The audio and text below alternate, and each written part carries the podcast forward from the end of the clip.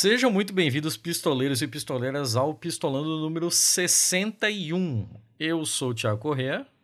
Eu sou a Letícia Dacker. E como o Brasil já está com os temas super pesados aí por causa do Covid-19, todo mundo só fala no Coronga, a gente resolveu trazer aqui mais um daqueles assuntinhos bem leves, que é para deixar vocês entretidos, poder botar a perna pro ar e ficar de boa, né? Vamos falar de política nacional, olha só. O negócio é bem mais leve. Em tempos de coronga. E Vai juntar o coronga com a política nacional, vai dar certão. E para falar sobre isso, nada, ninguém melhor do que o nosso o nosso consultor para assuntos eleitorais. Seja muito bem-vindo novamente ao Pistolando, o Marcos Marinho. Olá, muito bem, muito obrigado, pessoas. Ninguém melhor além das pessoas mais qualificadas e gabaritadas. O resto é a gente mesmo. que isso, cara.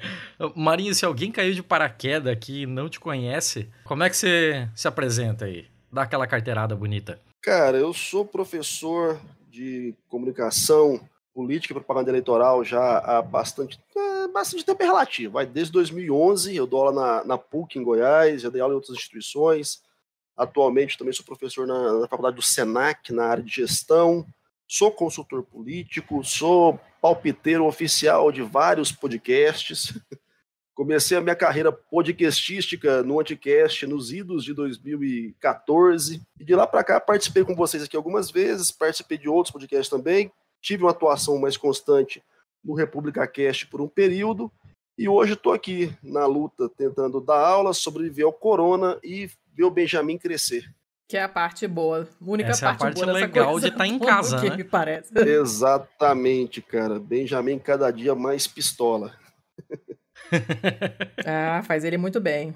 Não sei motivo. Pois. Qual é o assunto hoje, seu Thiago? Ah, o assunto hoje é toda essa delícia, assim, né? Por causa do, por causa do, do coronavírus e de tudo que está acontecendo no aspecto macro da política brasileira e tal, a gente acaba perdendo algumas coisas de vista, né? Tem coisas que a gente acaba meio que passando por alto e não dá, não dá tempo, não dá conta, não tem nem é, inteligência emocional para dar conta disso tudo.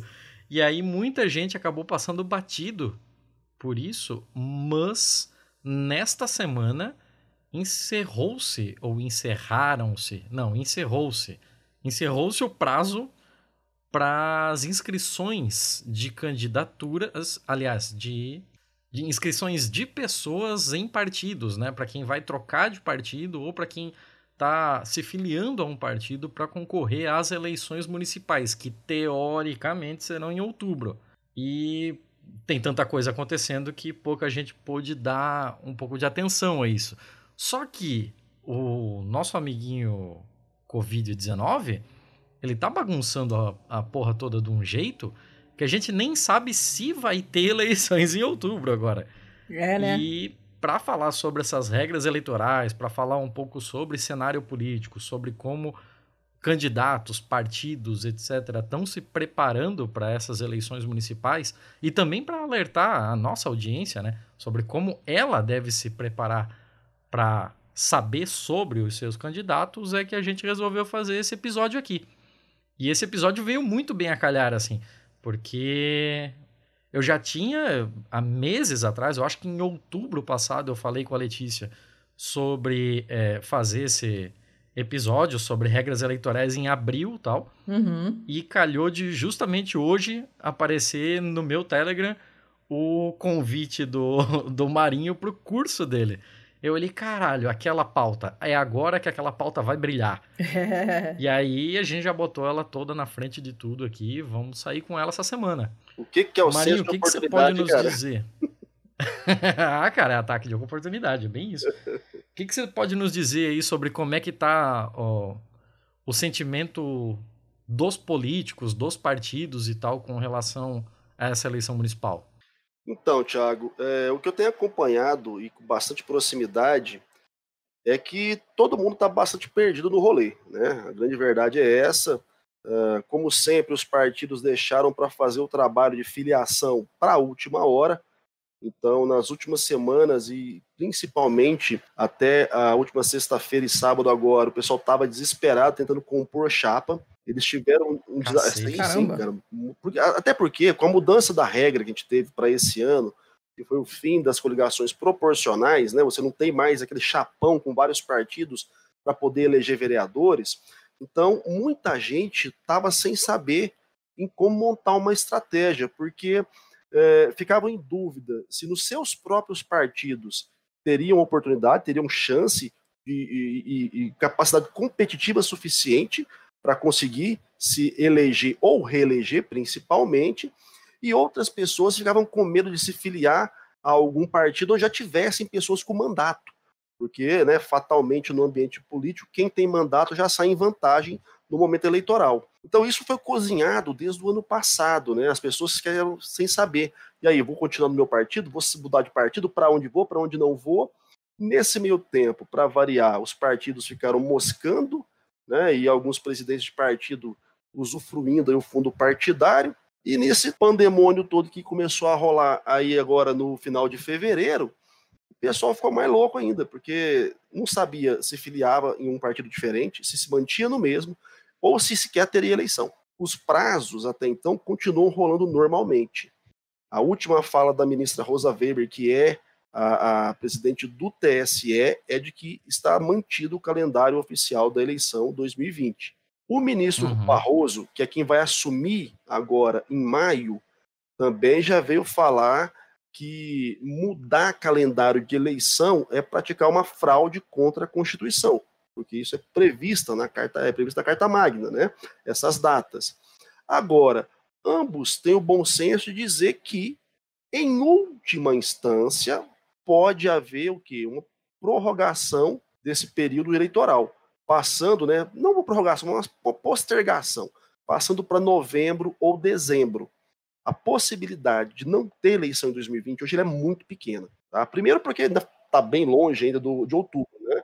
Outubro, que uhum, é a uhum, data da eleição, 4 de outubro, está bastante distante ainda. Até lá, ou já morreu todo mundo, ou a gente conseguiu lidar com o vírus, ou a gente já tem uma vacina, ou algum tipo de remédio, sei lá qual. Então, assim, está muito prematuro falar em cancelar a eleição. Postergar para um mês ou dois, ok, ainda é coerente. Agora, também começam a rolar aí de bastidor as teorias mais radicais e estúpidas, né? Que é do tipo, ah, não, vamos prorrogar o mandato dessa galera mais dois anos e unificar eleições de 2022. De todas as ideias bosta que pode haver no mundo, essa é a pior de todas, inclusive. Né? Então a gente teve esse cenário, Thiago. Até esse momento, até sábado passado, os partidos estavam desesperados para compor as suas chapas.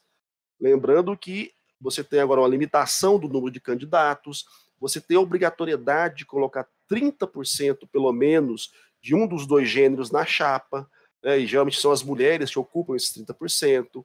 Essas mulheres agora, de fato, têm que fazer campanha, porque está sendo bastante monitorado pelos TREs, né? Para não acontecer. Ah, bom, porque pois aquele é, laranjal das é. últimas eleições Exatamente, foi uma vergonha, né? Para não ter o que aconteceu aí é, em Minas Gerais e os Marcelos Álvaros Antônios e Bivares e tudo mais aí, que, que laranjou meio mundo de gente. Agora tem essa obrigatoriedade de ter a campanha de fato, inclusive 30% do fundo é, eleitoral é para ser repassado para as candidatas, e isso causou aí uma, uma, uma pandemia de formação de chapa, que foi é, potencializada aí com a pandemia do coronavírus, que deixou o povo louco, sem saber. E aí, faço pré-campanha, não faço pré-campanha, vai ter, não vai ter. E o que eu tenho dito sempre, né, cara? Uh, a democracia não pode parar. Independente do que está acontecendo em nenhum outro país do mundo, você viu algum tipo de cancelamento ou congelamento da democracia. A não ser na Hungria, que o cara é louco e deu um golpe. Mas nos, no próprio Estados uhum. Unidos, onde tem eleição presidencial esse ano, e é o país que está aí é, alavancadíssimo né, no, no, no, contágio e no número de mortes também, não se fala em mudar nada da democracia do, do país, em mexer na eleição presidencial. Porque, de fato, e eu estava ouvindo hoje um consultor falar sobre isso, é muito arriscado, porque você passa a abrir prerrogativas, jurisprudências, que você não sabe onde isso vai parar, né? A partir do momento que você quebra uhum. uma regra basilar da nossa democracia, que é cancelar uma eleição, ou ampliar um mandato do nada, né, quebrar um acordo tácito que você fez com os eleitores que votaram em 2016 por quatro anos de mandato, para prorrogar isso, é, você começa a abrir um precedente muito perigoso. E no país como o nosso, né, que vira e mexe, tem maluco falando em cabo e soldado para fechar Supremo, tem maluco falando em golpe militar, não é legal, né? Arriscar. Para quê? É famoso não Exatamente, ideia, não, né? né, cara? Porque o Brasil é aquele tipo de lugar que você tá ali de boa pensando, uai, será que isso pode? Aí vira um filho de uma égua e fala, ó, oh, rapaz, não tinha pensado nisso não, mas já que você falou, então, né, vamos tentar manter a, a tranquilidade do processo. Ô, Marinho, mas vem cá, essa, essa, essa corrida, essa coisa para cima da hora é uma exclusividade desse. Essa, esse, esse barata voa, assim, uhum. de última hora. É uma. tá mais acentuada esse ano por causa do Coronga e por causa da situação política do país que tá muito complicada. Talvez as pessoas que estivessem esperando o partido do Bozo lá sair, o novo partido dele, ou essas outras coisas, sei lá, para ver quem que vai cair, quem que não vai, ou todo ano, toda eleição é sempre essa, essa maluquice toda e porque o pessoal é irresponsável mesmo. Cara, todo ano. Todo ano eleitoral é a mesma zona. Principalmente no fator compor a chapa com mulheres. Porque vamos pensar, antigamente você ainda tinha a hum. questão das articulações é, em nível de coligação, né, para montar aquele chapão grande pra caramba, para na somatória dos votos de todos os partidos você elegeu tantas cadeiras para aquele grupo. Isso sempre foi complexo, porque você criar uma coligação compondo partidos para vereança também não era simples, porque o cara do partido A morria de medo dos caras do partido B. E não queria concorrer com aqueles caras, porque sabia que era ruim para eles. Mas, ao mesmo tempo, dono dos, os donos dos partidos estavam pensando na eleição majoritária, que era mais interessante, porque depois você arrumava algum cargo de secretaria e assim por diante. Então, esse tipo de, de uhum. confusão na composição de chapa sempre existiu. Antes era por conta dessas coligações que se fechavam é, em prol do cabeça mesmo, do, do majoritário, e atrapalhava né, a organização dos candidatos à proporcional. Agora mudou por quê? Porque agora não tem mais coligação, então ficou mais pesado para cada partido. Cada partido vai ter que se garantir o mínimo do quociente eleitoral para ter pelo menos uma cadeira. Porque assim, vamos pensar, desde 2018, quando entrou a cláusula de barreira, nós temos visto partidos que estão é, é, é, entrando em estado de inanição porque não conseguem eleger pessoas para a Câmara Federal. E aí param de ter acesso à parte mais gorda do fundo partidário. Partido sem dinheiro é partido que morre. Tanto que de lá para cá vários começaram a se fundir, outros mudaram de nome. O Bolsonaro quis criar o dele, mas o motivo é totalmente alheio à, política em si, né? É mais proselitismo e ego. Mas a grande questão que nós temos agora é: você está num contexto onde é complicado falar para alguém, ó, oh, vem para o meu partido, e o cara vai virar para você e falar assim: tá, mas o que, que você vai me oferecer? Qual é o espaço que eu tenho? Qual é a verba que você vai me ajudar na minha campanha? Porque a, eleição de vereança, por mais que as pessoas não acreditem, é a mais difícil que tem, gente. Porque é uma eleição que tem um milhão de candidatos concorrendo pelo mesmo espaço, pelo mesmo bairro, e é uma eleição que tem um uhum. pragmatismo diferente. Porque o vereador é o político que está mais próximo do cidadão. Então você topa o cara na rua, no boteco, na igreja há uma tensão nessa relação cotidianamente. Para além disso, eleição de prefeito e vereador é aquela que o munícipe, que o cidadão, sente mais diretamente, que pega no bolso dele, né, cara? Porque o buraco na rua, ele sabe que é a uhum. prefeitura que tem que tampar. Se tá com um monte de lâmpada queimada no poste, se tem mato alto no lote baldio, se não tem professor na creche, se tá faltando médico no CAIS, no posto de saúde, ele sabe quem que é o culpado. Eleição para governador é distante, porque você, possivelmente, dependendo da cidade que você mora, você nunca vai ver o governador na sua vida. Presidente, então, é um cara da televisão, né? quase um artista. Você não tem contato com esses caras. E no caso do legislativo, deputado estadual e deputado federal, e senador também, é claro, é, pouca gente sabe de fato o que faz na vida. Então, a hora que você pega aí o candidato a prefeito e ao vereador, a cobrança é mais pragmática. Então, o processo é complexo. Como esse ano não tem coligação, o partido, se ele quiser ter um pouco mais de visibilidade, ele vai ter que lançar um cabeça de chapa. E aí vai ter que botar um cara para ser candidato a prefeito. Só que aí você olha pro cara e fala: ah, mas o Marcos Marinho, candidato a prefeito desse partido, tem chance nenhuma. E aí, como é que eu vou atrair gente para filiar no meu partido ou para se candidatar a vereador no meu partido se o cara olha para mim e fala que eu não tenho chance nenhuma? Então você está percebendo a complicação danada que é o processo? Uhum. Uhum. E com isso tende a ter candidato a prefeito pra cacete, né? Sim, vai aumentar. Assim, na verdade, você tem no período de pré-campanha um, um, um, quantitativo muito maior do que de fato vai acontecer na hora da campanha. Por quê? Porque muitos partidos vão lançar candidatos agora, em nível de pré-campanha, né, os pré-candidatos, para ganhar reverberação na mídia, para mostrar que de repente tem uhum. alguma força, para conseguir espaço para falar do partido, para de repente mostrar para os cidadãos que, ó, a gente está aqui, está vivo, levantar uma bandeirinha. Para sentir o terreno, né? Isso. E tem muito balão de ensaio também, né? Aí a hora que chega no final de julho, nas convenções partidárias, aí a coisa começa a funilar, funilar, funilar, e vão sair sempre ali os ideológicos, né, aquele pessoal que é aguerrido, que não abre mão, e o resto vai migrar para apoiar, porque a coligação majoritária pode ainda. Você pode apoiar um cara majoritário, mas na sua chapa é, é, proporcional é só você. Então acontece também de lá na frente os caras se juntarem para apoiar aquele candidato com maior potencial de vitória, pensando depois em, é, em é, ramificar a galera dentro dos cargos ali na prefeitura e manter a chapa de vereança correndo é, paralelo, sem, sem problema também. Marinho, isso não, isso não, não pode correr o risco de acabar criando uma coligação informal do tipo o meu partido poderia lançar um cara candidato que ia roubar muito voto seu. Então eu vou te apoiar não oficialmente, extraoficialmente, e não lançar nenhum candidato que é para a minha base migrar para o seu? Tiago, é...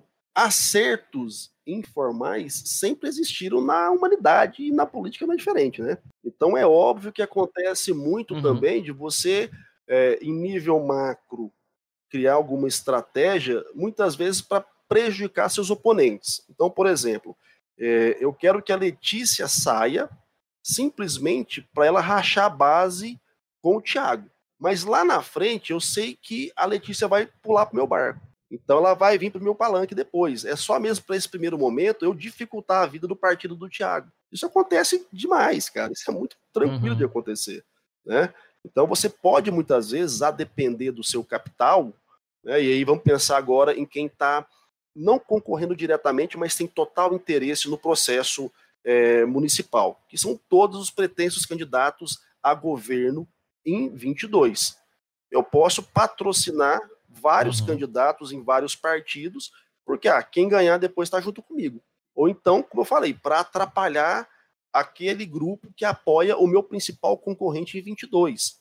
Então, a política nesse momento, a eleição, ela é local, ela é uma eleição de bairro, como eu gosto de dizer. Mas o, a importância dela é capital para a eleição de 22, porque é na eleição municipal que você consegue o quê? capilarizar a sua força, capilarizar a sua militância. Para uma campanha macro mesmo, de grande porte, como governador e presidente, você precisa chegar até o mais longínquo rincão. E para isso, quem você vai ter? Aquele militante que é um militante aguerrido, que é o vereador do seu partido, que está lá na cidadezinha, na casa do caralho, quase ninguém conhece, nem no mapa tá, mas o cara tá lá, é correligionário seu e vai ajudar a reverberar o seu nome na época da eleição é, é, para governador ou para presidente em 22. Então, a eleição de 20 ela é fundamental para os interesses, para os objetivos de 22. Uhum.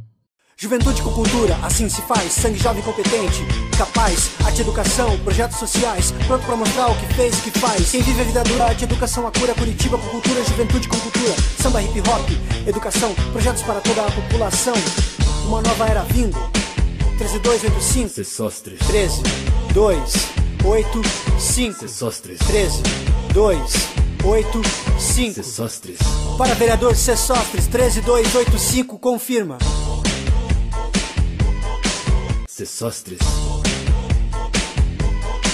Sessostres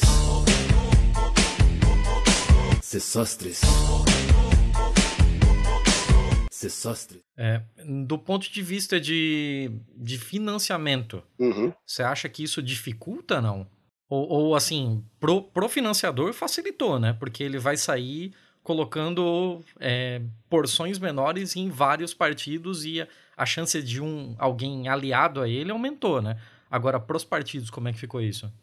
Então, cara, desde a última mudança na legislação, né, que você tentou amarrar o processo, é, proibindo a doação de empresas, limitando em muito o percentual que pode ser doado é, por pessoa física, é, limitando também a autodoação. É, você criou um, um, dificultador legal para o processo de arrecadação de dinheiro para a eleição. Né? Aí alguém vira assim agora e diz: Ah, puta que pariu, mas tem lá o fundo partidário e o fundo especial das eleições, que é não sei quantos bilhões. Gente, somando os dois, não vai dar 3 bilhões e pouco. Dá bem menos de 4 bi. 4 bi para o país inteiro. Mais de 5 mil municípios. Ai, é isso. Uma caralhada Isso mesmo. Tem muita gente que ainda fala, mas 4 bi é muita coisa. Mas, cara, é o país Pois é, inteiro. E aí você calcula a quantidade de. Ó, vamos lá. Tem, tem 5 mil, eu esqueci a conta exata, 5 mil alguma coisa é, municípios. Você tem que ter no mínimo duas candidaturas, certo? Já vai para 10. Mais as Uhum. chapas de vereador. Que aí, velho, é gente pra caramba. Ou seja, pro Joãozinho, que vai ser candidato lá no interior do Piauí, você acha que quanto vai desses 3 e poucos bilhões, 4 bilhões?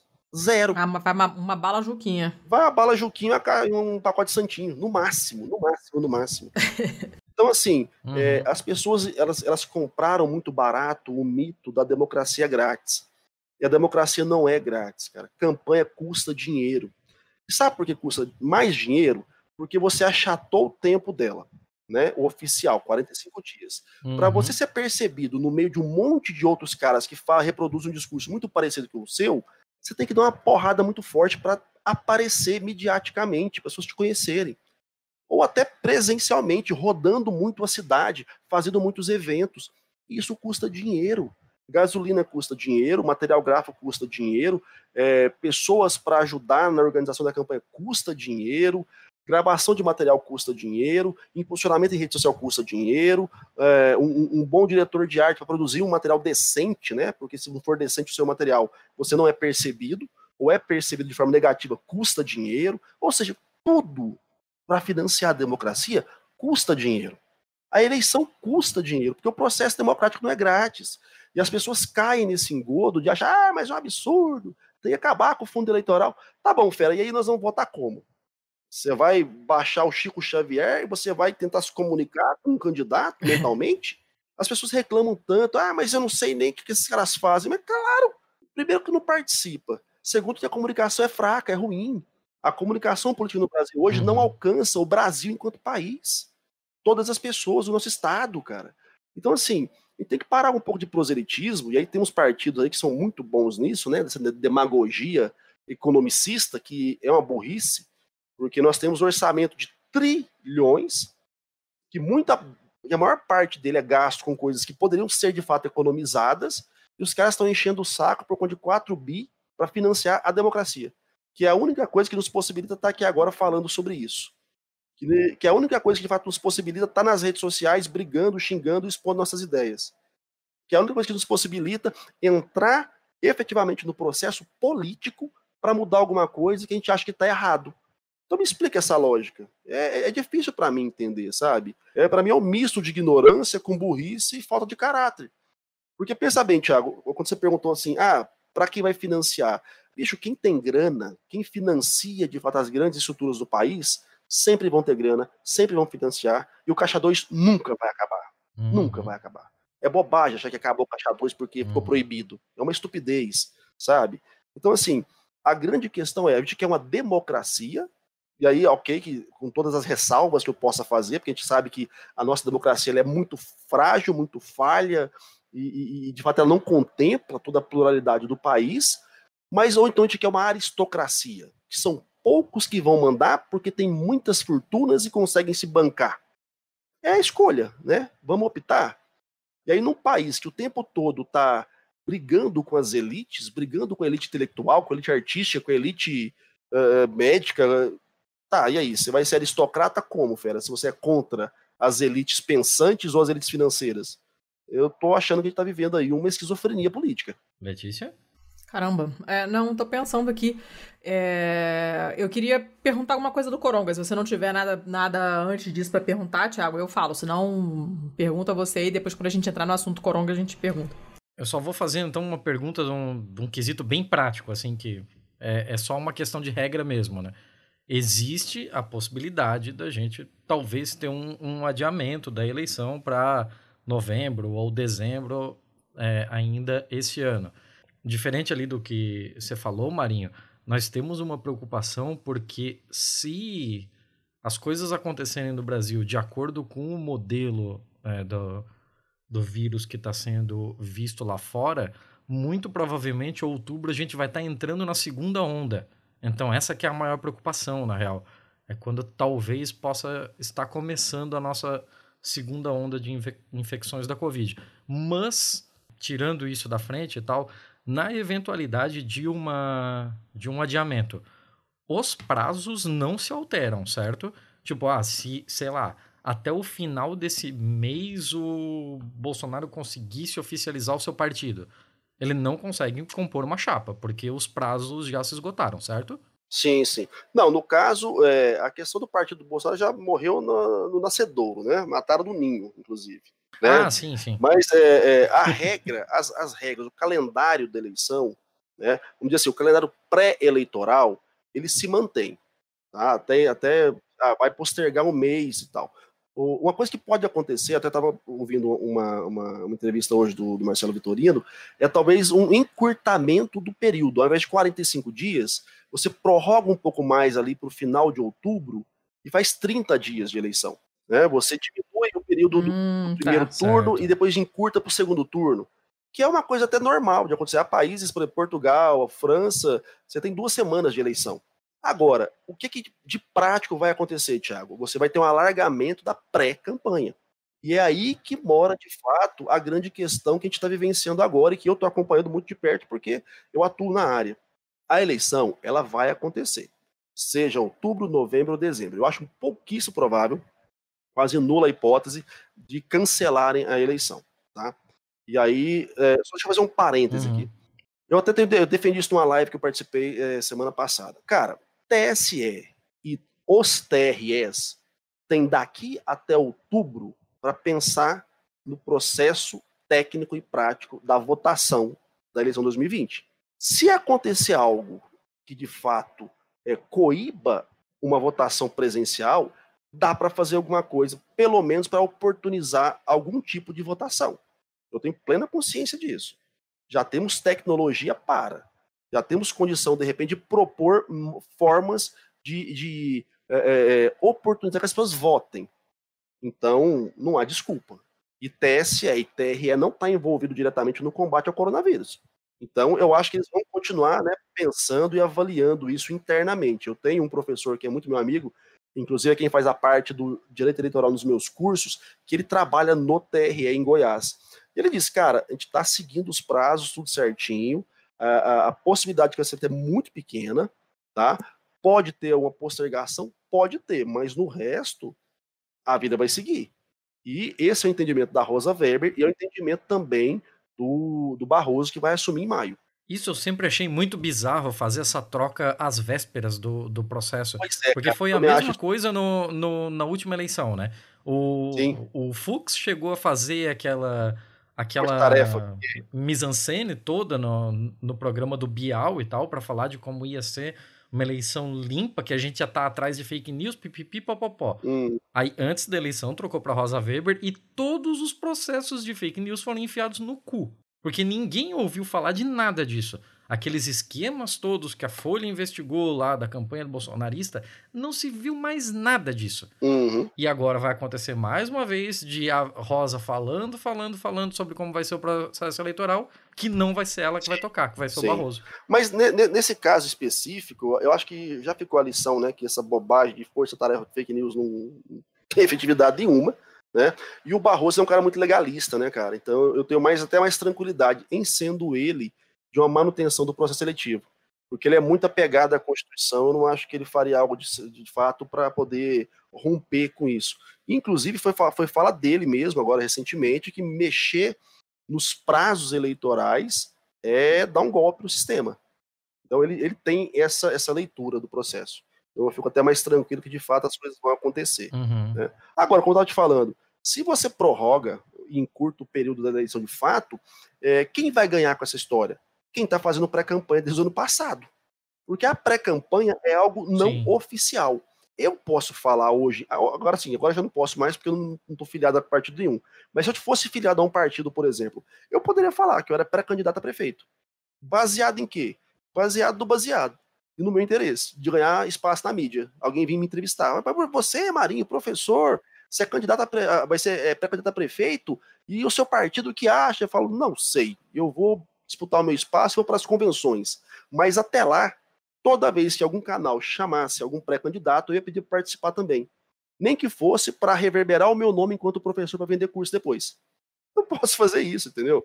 Então, uhum. Então, quem está fazendo pré-campanha não perde com a eleição sendo em outubro, novembro ou dezembro. Porque o processo de pré-campanha é um processo de legitimação e reverberação de imagem.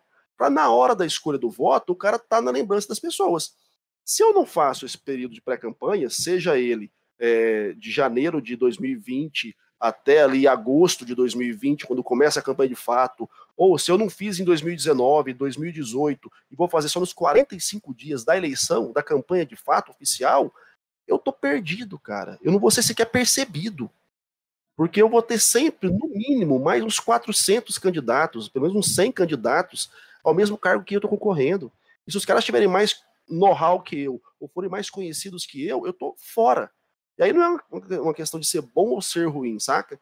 É, uma coisa que eu ouvi esse tempo, eu achei muito bacana, cara, é que, assim, infelizmente a política, ela não é feita pelos melhores. Não é a melhor pessoa, não é o mais propositivo. É quem, de fato, consegue melhor vender a sua história. E as pessoas não governam com os melhores, governam com quem, de fato, está dentro do contexto político e tem algum nível de poder, de influência ali dentro. Então a gente tem que parar muitas vezes com essas utopias, sabe, românticas, de uma democracia pura, linda, de pessoas impolutas. E, cara, isso nunca existiu na história da humanidade, velho. Ou sabe falar que na Grécia Antiga, todos os senadores, todos os, os gregos, todos os senadores de Roma, né? Mas todos os gregos que participavam da polis eram impolutos, castos e honestos. Né? Oh. Não, para. O cara só queria fazer suruba e tomar vinho, cara. Mais nada. E tá errado? e, e, porra, quem sou eu pra julgar, na real? Né? Nosso congresso conservador cristão, talvez eles não gostem da nossa opinião. Dona Letícia, qual era a pergunta que você ia fazer aí?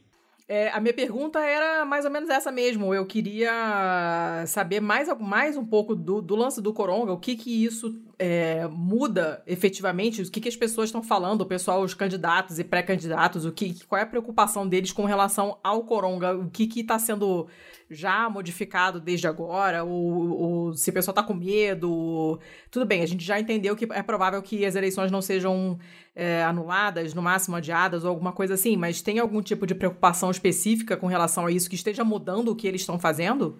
Deixa eu aproveitar a tua pergunta para emendar uma que eu acho que cabe.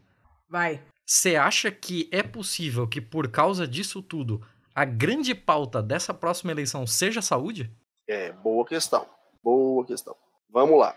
Uh, primeiro, é, sem dúvida, há uma mudança no, na forma de se fazer comunicação política, de se fazer pré-campanha e talvez também se fazer campanha por conta do, do corona.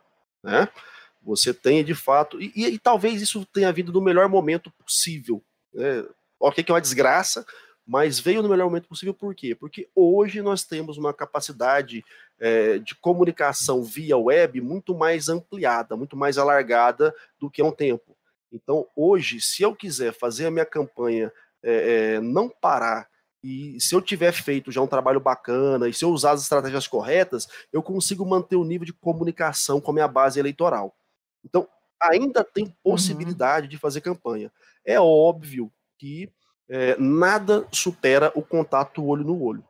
É, eu, sou, eu sempre fui um crítico muito forte, assim, muito é, contundente dessa galera que quer fazer campanha só digital, só virtual, só atrás da tela. É, eu tenho todas as ressalvas, não tem uma comprovação científica que de fato isso funciona.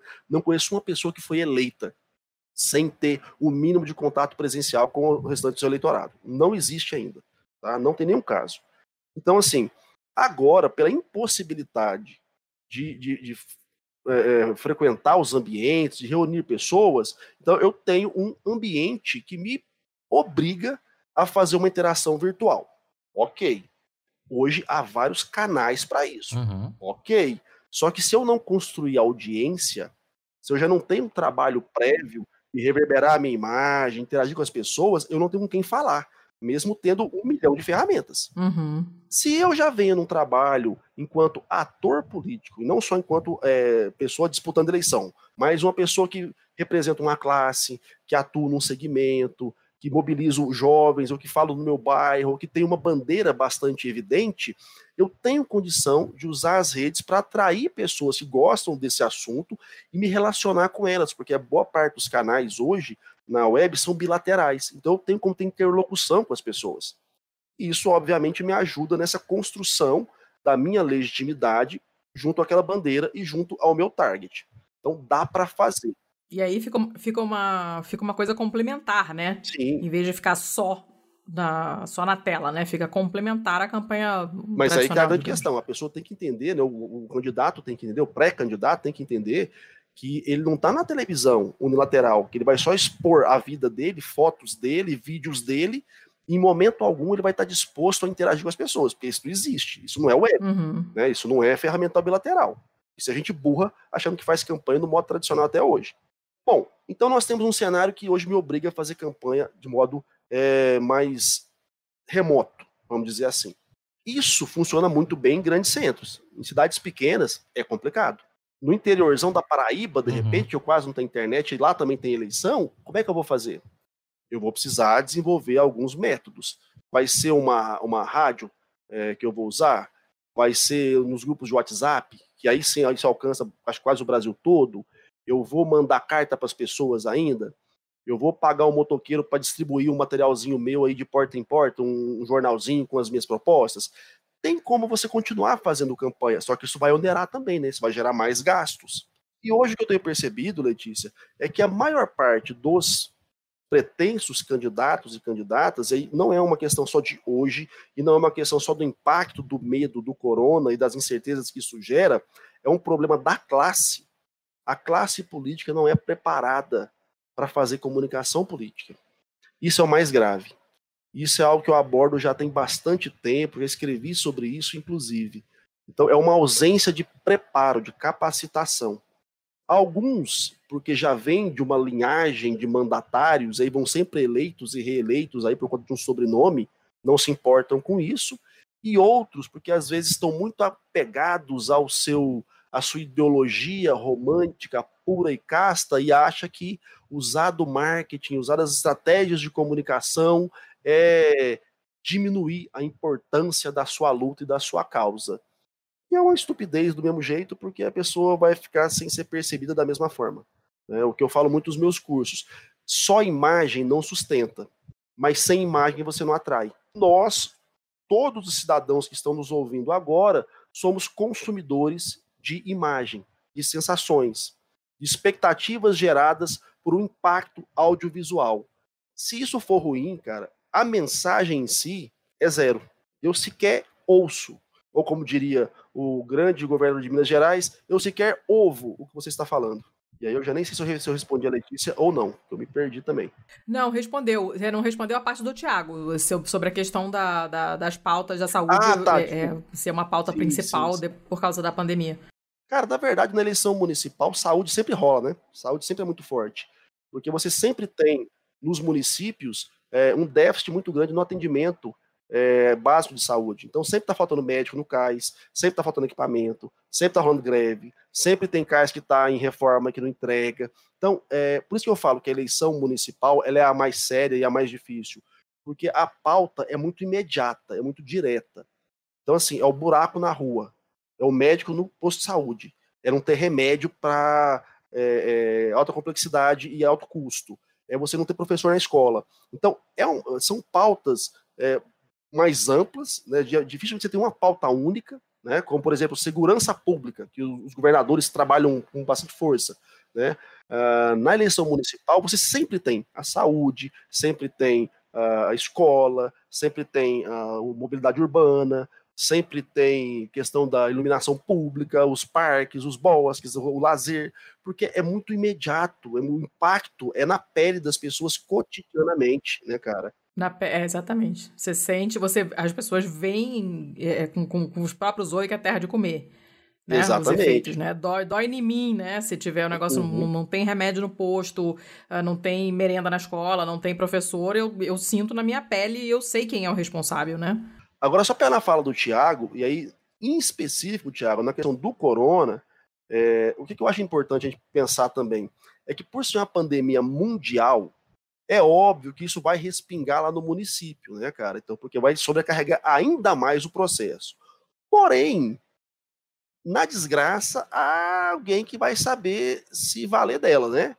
Hora que Uhum. o munícipe ia ficar puto com o prefeito, porque sempre faltou médico lá no cais, porque sempre os postos estiveram lotados, durante a campanha ele vai poder falar assim: vocês perceberam o quanto nós sofremos o impacto, mas o mundo inteiro sofreu. O vírus Uhum. sobrecarregou o sistema. Ou seja, como a galera vai estar tão impactada e sentida com o lance do vírus, os dois, três anos antes de mandato, que também era uma bosta o sistema de saúde, vão ficar minorados, porque o vírus vai se sobrepor a isso tudo. E o cara, o vírus mais vai virar bode expiatório por causa da memória coletiva, que é muito recente, né? Exatamente. E por mais bizonho que a pessoa seja, ela tá percebendo que isso é um problema mundial, né? Que, tão, que isso está muito mais na alçada do presidente, quer dizer, melhor, do a- ainda, talvez, ministro de Schrödinger, Mandetta, do prefeito do município de Caetité, por exemplo.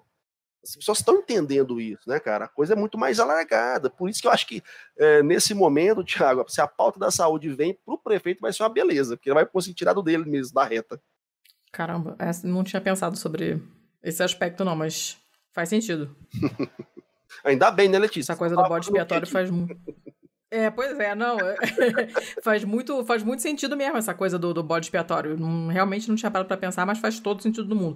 Eu, eu tinha colocado aqui na pauta, a- a- né, na descrição do episódio, era alguém vai sair lucrando com isso? Que era uma coisa bem aberto, assim, né?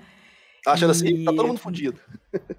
Pois é, tá todo mundo fudido, mas, mas é, essa pessoa que consegue jogar a culpa pra outro, pro, pra, né, pro mandato anterior e tal, e tirar o rabo dele da reta, é, essa pessoa de alguma forma sai lucrando, né? Mas mais alguém sai lucrando com essa maluquice em termos de eleições ou, ou você acha que é só, só é bom pra essas pessoas que conseguem jogar a culpa pro, pra quem veio antes? Cara, eu vou te falar assim, é, é óbvio que nesses momentos de, de- de grande impacto, de, de grande comoção também, há aquelas pessoas que são mais proativas e conseguem é, é, dar o seu jeito e ainda sair por cima da situação, é, ter algum ganho de capital político em relação a isso, porque mostrou agilidade, porque foi incisivo, porque foi duro, porque lutou, porque brigou, porque foi radical, e aquela galera foi moscando sem saber o que fazer, fica babando, esperando algo vir do céu. Essas pessoas estão fodidas, porque de fato, no primeiro momento vão ser acusadas de quê? De letárgicas. Se morreu gente, então, aí fudeu mesmo.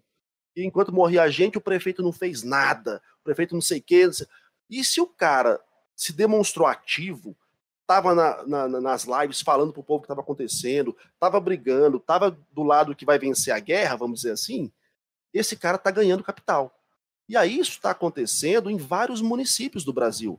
Prefeitos que estão fazendo vídeo xingando o Bolsonaro, porque o Bolsonaro é maluco. Porque, gente, vamos pensar, eu falei esses, esses- dias num- numa gravação que eu participei, e foi até bacana. É muito mais fácil dar o pão do que dar o caixão. E quem carrega caixão é prefeito, não é presidente. Quem tem que olhar na cara das Uhum. pessoas que morreram por conta do sistema de saúde falho é o prefeito, não é o presidente. Então, Uhum. muitos prefeitos estão fazendo o quê? Estão se aglutinando do lado científico da coisa, porque conseguem um respaldo, e estão sendo duros e incisivos contra esses malucos que querem romper com a quarentena. Querem colocar em risco a vida de mais pessoas, porque eles sabem que a luta agora não é contra o contágio, é contra o caos do sistema de saúde. O cara sabe, se de uma vez só 100 pessoas forem infectadas na cidade dele, fudeu os hospitais da cidade dele. Porque além do corona, tem gente com dengue, tem gente com AIDS, tem gente gripado, tem gente que tá Sim, tem coração. acidente. Tem- Claro, exatamente, tem um tem velho que acidente. caiu no banheiro, quebrou a bacia, tem de tudo, né? Exatamente. Então o problema é esse. E os prefeitos sabem de como é que isso funciona. Sabem que depois quem carrega a, a culpa são eles. Então eles vão ficar fazendo de tudo para conseguir liberar a verba, para dar pão para as pessoas, sabe? Nem que fazer um pouco de circo também nas redes sociais e brigar e xingar, porque sabe que o caixão é mais caro, pesa mais para a história política deles. Então essas pessoas que estão conseguindo fazer isso nesse momento vão capitalizar, tá? E aí é tanto quem tem mandato quanto a oposição que está destruindo os prefeitos letárgicos, aquela galera que está moscando sem saber o que fazer, ou que está querendo romper com a ciência e apoiar o Bolsonaro. Esses estão apanhando. E aí não vamos longe não, né? É, os caras estão se espelhando em quem? Nos governadores. Isso está estreitando alguns laços entre prefeitos e governadores, potencializando as relações, e isso é óbvio que vai gerar capital político para alguns. Os governadores estão crescendo muito, boa parte deles, do Nordeste principalmente, uhum. Caiado aqui em Goiás, tanto que hoje está no Roda Viva. O Dória está conseguindo fazer também um, um, espaço bom de reverberação, até o Witzel está conseguindo também uhum. capitalizar sim, em cima disso. Sim, o Dino também. Uhum. Pois, não, o Flávio Dino também está fazendo um trabalho muito bacana, mas o fato é que a gente vai, vai ganhar, vai conseguir sair maior e outros vão sair bem menores, achincalhados e avacalhados, porque são muito estúpidos e não têm noção do que está acontecendo. E sequer conseguem entender a própria responsabilidade nesse processo. E aí, minha gente, não há marketing político que resolva, viu? Que salve, né? É. Ah, sim. Outros vão vir na minha porta bater. Foto João do biscoito, eu vou dizer. Todos saberão, vou votar no João biscoito. 15, 6, 7, 8. João do biscoito, vou votar. 15, 6, 7, 8. João do biscoito, eu vou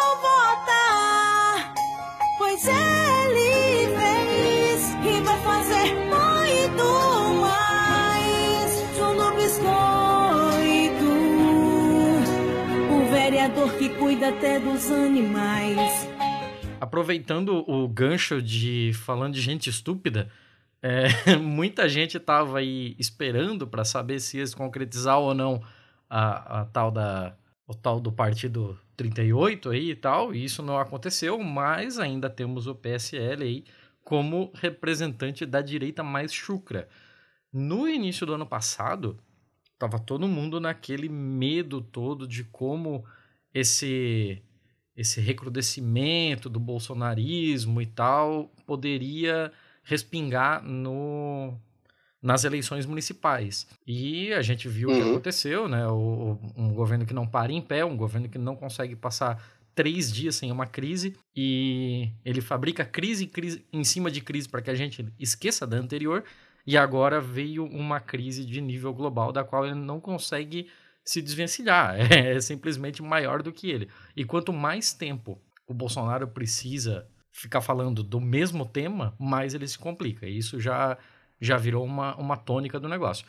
E com isso, essa, uhum. esse medo todo foi dissipando um pouco, né? Porque muita gente começou a, a cair aquela grande ficha de que, porra, peraí, não é exatamente nisso que eu gostaria de ter votado. Você acha que esses movimentos de extrema direita mais mais chucra aí vem, vem com alguma força para as eleições municipais? Então, eu, eu até havia falado sobre isso há um tempo, que em eleição municipal não cabe que cabe em eleição é, presidencial, né? Porque eleição presidencial, e se a gente pegar 2018 é um exemplo brutal disso, você teve uma eleição toda girando em torno de pautas morais né, de abstrações é, religiosas e filosóficas que de prática não tinha nenhum tipo de entrega. Hum. É, e isso deu certo, por quê? Porque era um conservadorismo moral, um conservadorismo cristão, que se conectava com as pessoas, e principalmente se conectava porque a presidência é difusa também. Né? Você está tão distante de você que você não tem aquela, aquele sentimento de, cara, ah, não, era mais importante que ele estivesse falando de política externa era mais importante que ele estivesse falando de geração de emprego e renda. Porque é tão longe que você não sabe como é que isso vai chegar em você, na sua rua, no seu bairro. Uhum. Então você é seduzido né, pela, pelos moralismos, é seduzido pela religião, pelo misticismo e assim por diante. Mas eu insisto, no caso da eleição municipal, da eleição de bairro, da eleição da rua de sua casa, o pragmatismo era maior. Então, o candidato que viesse para 2020 na, na pegada bolsonarista da moral e dos costumes já ia tomar um cacete já. Porque as pessoas não querem saber para quem está rezando. Não querem saber se você pode dar ou não pode dar. Elas querem saber é creche, é cais, serviço de saúde, é rua, é mobilidade, é transporte público. É isso que elas querem saber. E não adianta tergiversar demais, porque elas não te ouvem, elas param de escutar. Né? Como eu falei, a, a dor do munícipe ela é muito é, é, é intensa e é constante. Então a pessoa não tem tempo para ficar perdendo com pautas genéricas demais, abstratas demais. Elas querem efetividade, entrega. Agora, é óbvio que você tem ainda né, um quantitativo grande de gente conservadora, de extrema direita, que está tentando se infiltrar nos municípios. Por quê? Porque eles já entenderam que eles precisam dessa capilaridade para dar base para o movimento bolsonarista em 22. E vão, obviamente, tentar ganhar eleições, ganhar municípios, ganhar capitais, ir para os rincões do país para tentar fazer vereador. Porque isso ajuda a reverberar depois o discurso radical conservador de 2022, que pode continuar sendo totalmente é, é, moral e bons costumes, mas que agora tem um representante local que, ah, esse cara me deu um bujão de gás, ou esse cara brigou lá na prefeitura para conseguir o transporte para meu filho sair da roça e ir para a escola. E ele apoia o presidente e, fala essas coisas doidas aí, mas eu gosto desse cara aqui, então eu voto nele. Então você tem uhum. essa, essa conectividade, entendeu? Mas, Marinho, tem uma outra questão que eu lembro de ter visto isso muito forte, por exemplo, em 2008. Porque você já vinha de desde 2002, né, com anos muito fortes do PT e bem na, na onda da, da grande bonança do PT e tal. E naquele, naquele momento, o PT ganhou muita prefeitura que jamais ele pensou em ganhar, jamais sonhou em ganhar. E muitos dessa, desses novos eleitores petistas viam esses candidatos como aquele cara de, ó, ele é do partido do Lula, o Lula tá fazendo a economia decolar. Se a gente coloca alguém do partido do Lula, é uma chance maior de recurso federal pingar aqui. Eu, eu uhum. vi isso acontecer, por exemplo, aqui em Joinville, né? Aqui em Joinville, em 2008, é, foi eleito o Carlito Mers do PT e a, a tônica era basicamente essa: eu sou amigo pessoal do Lula e se eu entrar, a gente vai atrás de, de recurso do PAC, disso, daquilo, para fazer as coisas acontecerem no município. E você não acha que pode acontecer algo muito parecido com relação agora ao lado bolsonarista de ah, os caras criaram, é, querendo ou não, é, gostando ou não da, da forma que foi isso, é, esses grupos de WhatsApp que, que foram criados são pequenas comunidades de pessoas que se veem como semelhantes. E aí uhum. agora, o, o que eu imagino que vai acontecer é que esses uhum. grupos vão começar a se, a se tornar unidades regionais, né? Então, o grupo dos bolsonaristas de Florianópolis, o grupo dos bolsonaristas de Joinville, o de bolsonaristas de Balneário Camboriú, que eu não sei como é que eles vão fazer, eles vão ter que fazer uns oito. E aí eu acho que agora você vai ter ali grupos que têm o Bolsonaro como o ponto em comum deles, o ponto central deles, e agora eles vão começar a bater na tecla de, ó, oh, vocês têm que votar nesses caras aqui, que esses caras aqui são os queridinhos do capitão, são os caras que sentam no colinho do mito, pipipi, popopó. E, e transformar essa comunidade em, um, em uma militância aguerrida destes mesmos valores totalmente inócuos que a gente já conhece, mas voltados agora para uma esfera menor, não? Cara, entendo completamente o que você está falando. É, mas no fundo, Thiago, você fez isso corroborar a minha tese, usando o exemplo hum. aí de 2008, porque eu sou amigo do Lula. O Lula está fazendo a economia girar. E por ser amigo dele, eu vou trazer dinheiro para o município. Isso é pragmatismo. Isso é dinheiro. Uhum. No fim das contas, eu quero é o dinheiro para poder tocar a obra no município. Isso, de fato, é entrega prática para a vida do cidadão. Ponto um. Uhum. No caso do Bolsonaro, esse beócio está fazendo o que pelo país? Nada ele não está tendo uma entrega prática, uma entrega real para a vida das pessoas. Então, o que vai adiantar para o candidato a prefeito de qualquer município do Brasil falar assim, ah, eu sou amigo do Bolsonaro. Tá, e aí? O que, o Bolsonaro está entregando para a economia do país? Nada. Está cortando direitos, querendo cortar salário. Mas aí é que tá, Marinho, porque não é exatamente isso que está chegando para esse pessoal do grupo do WhatsApp que eu te falei. Porque para esses caras, por exemplo, é, uma entrega do Bolsonaro foi a reforma da Previdência. Outra entrega do Bolsonaro, que é a reforma tributária, está sendo boicotada pelos comunistas. Pelos comunistas capitaneados pelo Rodrigo Maia.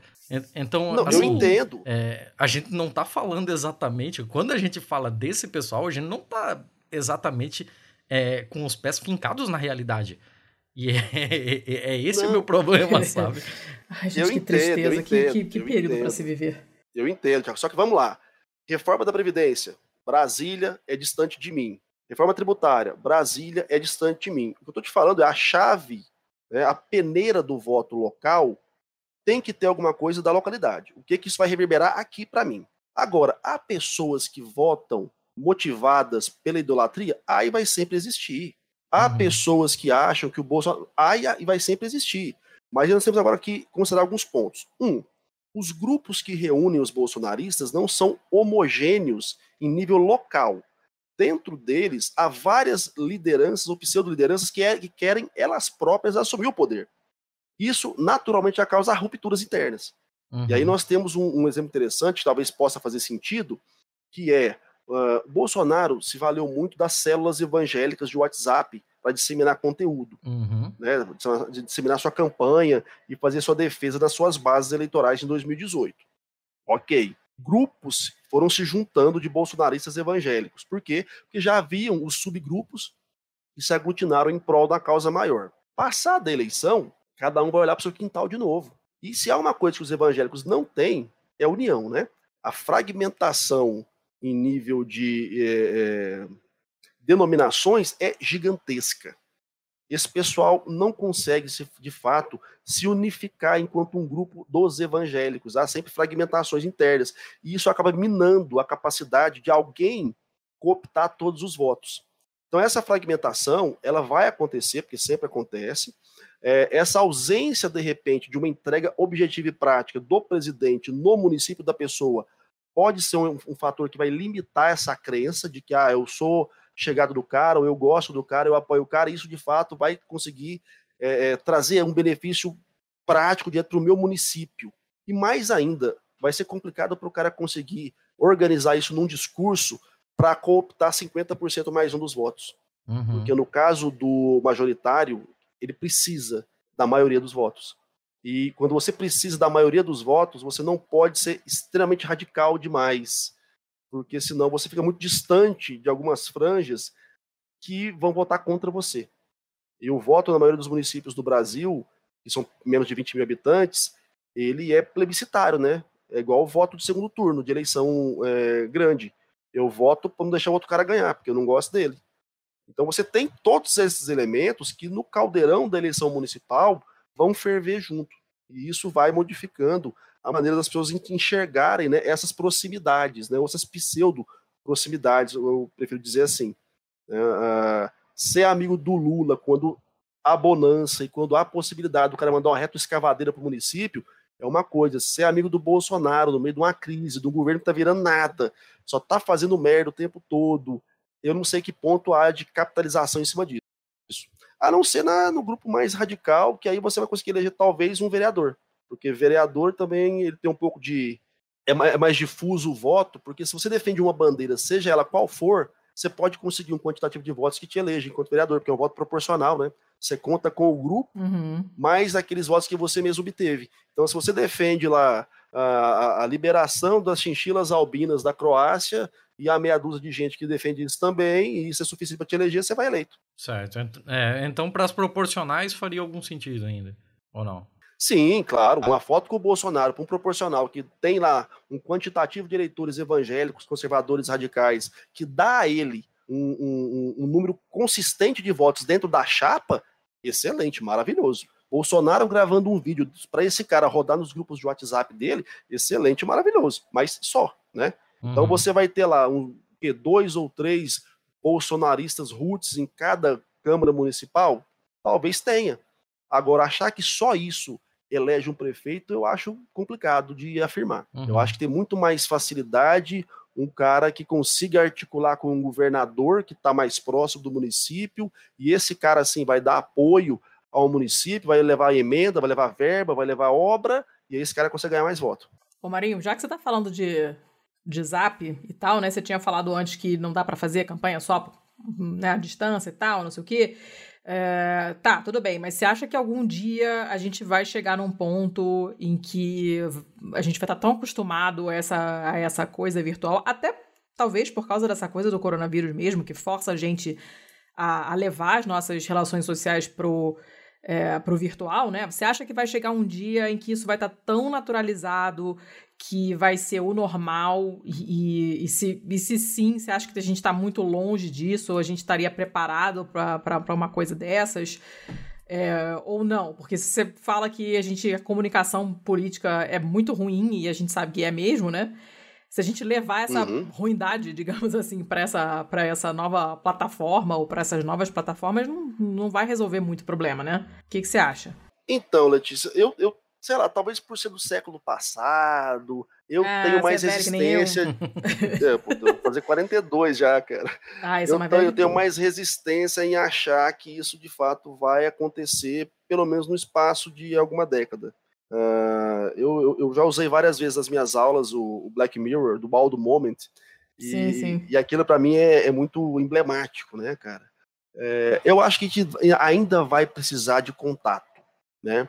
Você tem que materializar essa, essa telerealidade que a gente está acostumado a viver nela, e cada vez mais a gente vive nela, é, ela precisa de uma ancoragenzinha, ela precisa de algum tipo de materialização dessa relação, sabe? Votante e votado. Talvez não, não seja mais no período eleitoral, o que vai sempre favorecer quem tem mandato. Porque quem tem mandato tem quatro anos para circular, para transitar, para tocar nas pessoas, para fazer um evento, para participar de alguma forma da vida da, da comunidade. É, então, talvez, em nível de processo eleitoral, pode ser que a gente cada vez mais perca um pouco dessa necessidade da proximidade, da reunião física. Agora, Uhum. para a vida política, a telerealidade, não, na minha leitura, não suporta de fato é, uma, uma vitória, não suporta de fato a legitimidade que a pessoa precisa. E aí eu, eu acho que dá para fazer uma análise simples, assim, cara. William Bonner talvez seja um dos jornalistas mais conhecidos do país. Uhum. Eu não tô lembrado de nenhum ano alguém falar assim: caralho, vamos votar no William Bonner. Porque o William Bonner é uma figura da televisão. Ele é só tela. Ele não existe na vida das pessoas, praticamente. As pessoas muitas dão boa noite para ele, todas as noites. Sim, sim.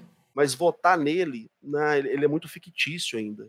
Ele é muito distante da minha realidade. E aí falta essa ancoragem, sabe? Principalmente se pensar em relações municipais, que demanda proximidade. Como é que você vai votar num cara no seu município que você nunca viu, você nunca ouviu falar? Ele tá só na televisão e você nunca topou com ele na rua. Esse cara vive onde? Ele come o quê? Ele participa da vida da comunidade? Ele não participa?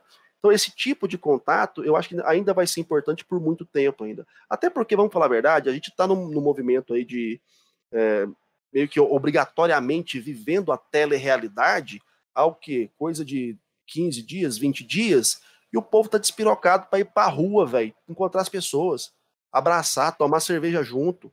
Então, assim, a política é isso também. A política é esse contato, esse corpo a corpo, é esse calor humano. E tem a coisa da, da, da exclusão digital no Brasil também, né? Porque a gente tá falando como se. Sim, tudo bem, praticamente todo mundo tem zap, mas é um praticamente todo mundo que não é todo mundo. Exatamente. Né? E não é todo mundo que tem banda o suficiente pra assistir um vídeo, participar de uma live, fazer uma pergunta, né? Tem muita Perfeito. coisa envolvida nisso aí, né? Perfeito. E, inclusive, esse foi o grande, um, dos, um dos grandes problemas de 2018 com as fake news, né? Uhum. Você teve uma Uhum. campanha muito centrada no WhatsApp, e aí o WhatsApp de boa parte da população é aquele aplicativo gratuito da operadora. Você recebe tudo, mas você não tem condição de checar nada, porque você não vai abrir um link. Uhum.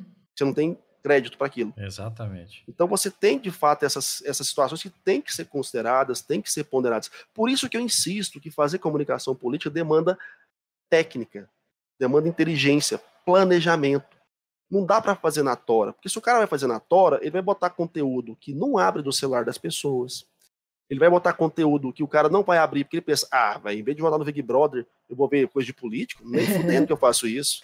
Sabe, o cara vai colocar na hora errada e vai. porque, gente, a tela tá aqui, né? Nós estamos aqui olhando para a tela agora enquanto a gente grava. O Uhum. mundo inteiro tá aqui nessa tela, velho.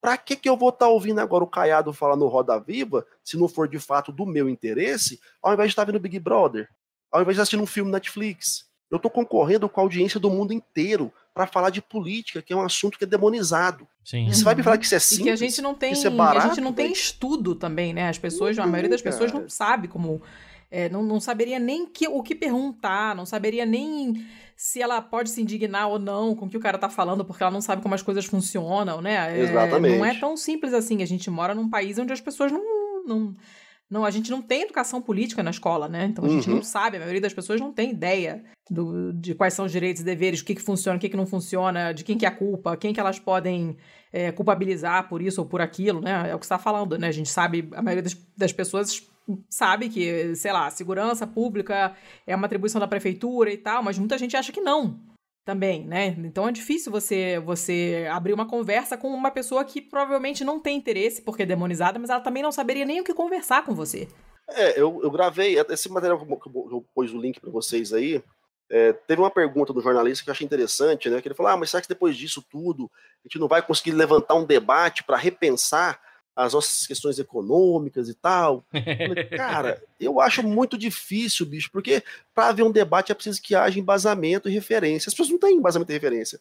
E a Uhum. política é a mesma coisa. As pessoas não têm embasamento e referência para falar sobre política. E aí a gente vive uma realidade hoje que é bastante triste, né?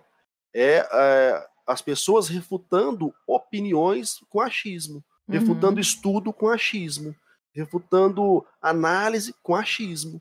Porque você não tem o que debater, você não tem o que discutir, né? Se você quer debater algo com alguém, você tem que se certificar que aquela pessoa, pelo menos, tenha as mesmas referências que você, ainda que ela tenha um ponto de vista totalmente contrário ao seu. Mas estão debatendo com o mesmo arsenal de referência. Uhum. Se a pessoa não tem, não tem debate, fera. Ou você vai dar uma aula para ela e no final ela vai concordar ou não, ou ela vai Uhum. ficar tergiversando e falando coisas místicas que não fazem qualquer sentido. Então, de fato, o problema que a gente tem hoje, para além de todos, é a nossa base, né? A nossa formação. A gente não tem formação política mesmo. E aí, por não entender o que reza a Constituição, por não entender o que é da, da, da alçada de cada cargo político, por não entender que 4 bilhões é uma ninharia perto dos trilhões que estão gastos com bobagem, a gente põe em risco a democracia. Vota em maluco, por puro misticismo, quer acabar com o processo democrático, quer jogar então o processo democrático na mão só de quem tem muito dinheiro e talvez tenha zero empatia, né? Como a gente tem visto agora recentemente nessa crise do, do Covid-19, mega empresários milionários chorando para justificar a demissão de funcionário, enquanto estava fazendo a IPO para ganhar milhões e milhões e milhões. E é a vida, cara. E as pessoas acham isso às vezes normal. O cara tem uma Xerox e acha que é um mega empresário. Marinha, a gente já vai se encaminhando para o final, mas antes de pedir a dica cultural, eu vou. Eu vou. Vamos sair um pouco, desamarrar da realidade aqui e vamos pirar na batatinha bonito, assim. Eu quero as previsões mais esdrúxulas para essa para essas eleições municipais. O que você acha que acontece? O que, que a gente pode chegar aqui depois, ano que vem, ou final desse ano, e revisitar esse episódio aqui e ver que diabos aconteceu? Eu, eu vou começar agora porque Caralho. eu acho que esse ano vai ser o ano que nós vamos ter o primeiro prefeito youtuber do Brasil. É, Eu acho que a gente vai ter um prefeito youtuber, cara. Eu, eu, eu acho, ó, vou fazer uma aqui meio arriscada, mas Hum. preparem-se porque Luciano Hang vai ser prefeito de Brusque. O velho da van Sério? vai ser prefeito. O velho da van? não. Eu- eu- Faz isso não. Cara, eu, eu, tô, eu tô botando minhas fichas aqui. Ele quase saiu para deputado federal em 2018. Ele não saiu por muito pouco, assim. Ele não chegou a, a fechar acordo e tal. Ele tava flertando com o DEM, ele tava flertando com o PSL, ele tava flertando com o Patriotas. E como o próprio Bolsonaro ficou naquele vai não volta com, com, o- com os times ali, né? Ele acabou também ficando indeciso, não não se filiou a ninguém e aí não pôde participar. Eu, eu acho que é capaz desse ano ele se enfiar nesse rolê. Eu não tenho nenhuma informação de, e ele acabou filiando-se a algum lugar esse ano. Mas se é pra gente viajar, pirar na batatinha mesmo, já joga isso daqui, ó. Luciano Hang, velho da van. Inclusive, ele vai botar no nome dele, na porra da propaganda eleitoral, velho da van. da van. Ah, isso aí sim. Isso aí não tem dúvida. Vai ser Cara- tá no santinho lá, que nem fulano pipoqueiro, não sei o que das quantas, vai estar tá, vai da van. Aqueles migo maldito começar a ter cargo político é pra acabar mesmo. É foda. Eu Mas não dá pra duvidar, não, cara. Dá pra duvidar Eu de jeito não nenhum. não. Aquelas dívidas no BNDES não vão desaparecer sozinha, cara. É pra acabar os piqui mesmo do Goiás. Cara, mas essa, essa pegada do, do prefeito youtuber não é tão absurdo, não, viu? Já tem vários deputados aí e tal que, que se fizeram aí nessa pegada youtuberesca. Então, Então, e se eu vou te falar a verdade, a depender do prefeito, nem vai ser tão ruim também, não. Tem uns caras que são até bacana. e eu, eu acho que é meio inevitável, né? Não adianta a gente ficar lutando contra, porque. é, Sim. Né? A gente que é velho fica achando isso muito estranho, mas é a normalidade e muito em breve vai ser essa aí mesmo. Não, eu tô falando Uhum. como porque palpite, na- eu não tô falando como crítica, não.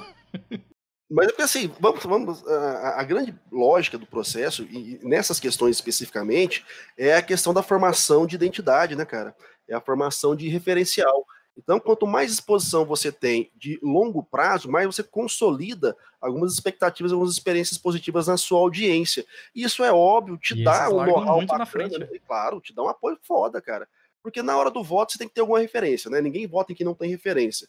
Ah, então se eu já te acompanho de alguma forma, ah, cara, se no momento da eleição, olhando o cenário, eu achar, é, não tem ninguém melhor que ele, voto nele. Pelo menos ele conta umas piadas massa. Tiririca, velho. Não se esqueça de. Tiririca. E a depender do É, tamanho né? da cidade, cara, o filtro é bem fraquinho, viu? Bem fraquinho mesmo. Peão Joãozinho, o peão vai eleito. O que que ele fez até hoje? Ganhou o concurso de touro, boi. Virou prefeito. Vai saber, né? Vai saber. Cara, agora sim, uma coisa que eu acho que vai acontecer nessa eleição também. é- é- Porque assim, vocês sabem que o brasileiro é uma raça desgraçada, né, bicho? Pra inventar bobagem, pra inventar meme. Puta que pariu, ninguém ganha da gente. A gente é muito foda. Se o coronavírus morresse com meme, a gente já tinha salvado a humanidade, velho. Pode ter Ah, certeza. certamente. Você pode ter certeza. Então, assim, o que a gente vai ver nessa eleição de campanha eleitoral usando o coronavírus, velho, é bobagem. Nego dando murro em coronavírus. Aposto que você quiser que vai rolar muito material. Vai ter sticker, vai ter sticker vai, pro zap vai, do velho, pessoal. vai, vai, tô te falando, cara. Vai ser Faz a eleição do sentido. corona, bicho, no WhatsApp. Não, tem uma, tem uma galera muito doida, porque assim, né, eu, como eu dou muito curso, é, às vezes eu faço uma, uma- uma coletânea de candidatos esdrúxulos, né, pra mostrar para o pessoal no curso. Velho, procura depois no YouTube Super Moura. Por favor, procura no YouTube Super Moura. Tô com medo. Velho, é muito. É de uma bizarrice, mas de uma bizarrice tão grande que mostra ele dando porrada em dois caras grandão, assim, com capuz. Um é corrupção, outro é mensalão. E o cara é um velho, mais Nossa. velho que o velho da van. Cara, procura depois. Contra a corrupção e o mensalão, agora você tem a solução. Super Moura. Há tempos ele vem se preparando para este combate. Agora, precisa apenas do seu voto. Super Moura. 17, 1, 2, 3. Desta vez, a corrupção e o mensalão perdem esta parada.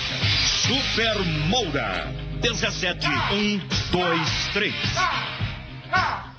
Rotilina, pô! E já segue um, dois, três! Então eu acho que esse ano nós vamos ter muito coronista aí lançando Meu material Deus. de campanha com coisa de coronavírus, cara. Eu Pode acho que ter eu vou ter que certeza. fazer um. Eu vou ter que inventar um meme do Corona pra fazer nessa Não, pode, capa pode desse fazer. episódio. Não, esses dias eu ouviram do Bolsonaro, vocês não viram? Os caras botaram um monte de coisa na- cara do Bolsonaro, assim. Ai, virou gente. Capitão Corona já, cara. Eu não posso olhar pra cara desse homem que eu tenho engulhos. É, já, Ah, o que pois. tem de meme desse homem com o vírus é sensacional, né? Já chamou ele Uhum. de pandemito.